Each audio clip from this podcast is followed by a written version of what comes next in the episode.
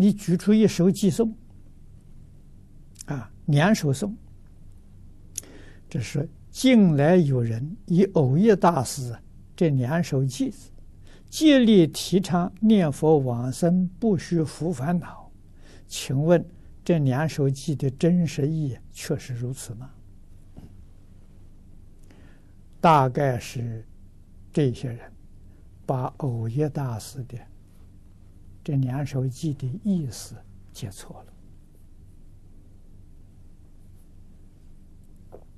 了啊！古大的东西，我们现在学习，不懂的就把它放在一边，这就没事啊！真正能够理解的呢，我们就认真去学习，就没有错啊！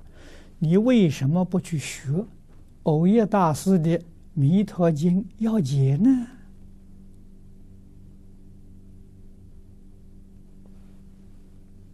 啊，《弥陀经》要解很简单的，文字不长啊。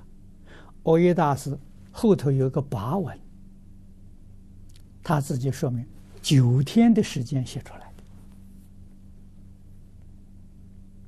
的。啊，那这一步要解。我们近代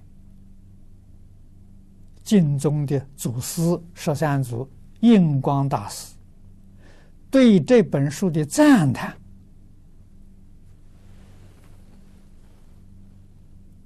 真是赞叹到顶端了。印光大师说：“即使释迦牟尼这个这个古佛再来，这古佛就是称阿弥陀佛。”阿弥陀佛到我们这个世界来，给《弥陀经》做个注解，他说也不能超过其上。那诸位想想，印光大师的身份，我们现在晓得，他是西方大势至菩萨再来呀。大势至菩萨对他如此的赞叹，那藕益大师是什么人？欧耶大师的身份没有铺露，我们不敢讲。但是从印光大师这种赞叹，我们可以断定，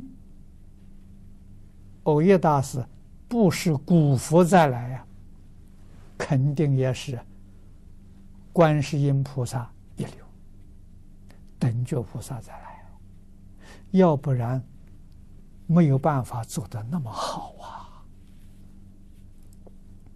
如果他老人家注字，你学习还有困难，那么近代有两种注解，一个是云音法师的《要解讲义》，啊，一个是净泉法师的，啊，他是地贤法师的弟子。啊那么这两种要解讲义呀，都可以做参考。啊，这个要解我曾经讲过，啊，刘成福居士从录音带呀把它写成文字，啊，这个这个呃《弥陀经要解讲义》啊。好像我是在旧金山啊，迪安纳大学啊，在学校里面讲的啊。那么现在写着写成一本书，我们这边有流通啊，诸位可以做参考。我就是参考云隐法师跟宝静法师的这个呃讲记。啊，参考这两两样东西，啊，那么在学校里面讲的，啊，这个你就明白了，啊，如果说不需要扶烦恼就能够往生，不行呐，决定要扶烦恼，啊，为什么呢？待业往生呢？带就业，不带先行。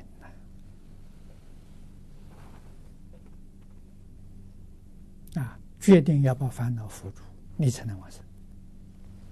啊，你不能说阿弥陀佛来戒淫你的时候，你还发脾气在那里骂人，哪有这种道理呢？这阿弥陀佛不赶紧走掉了，没这个道理。啊，所以那一刹那当中，佛来戒淫的时候，一定心平气和。啊，贪嗔痴慢这个念头决定没有，就一句佛号，一句佛号，把所有烦恼习气。都扶住，这才能往生啊！所以这种功夫啊，要平常练习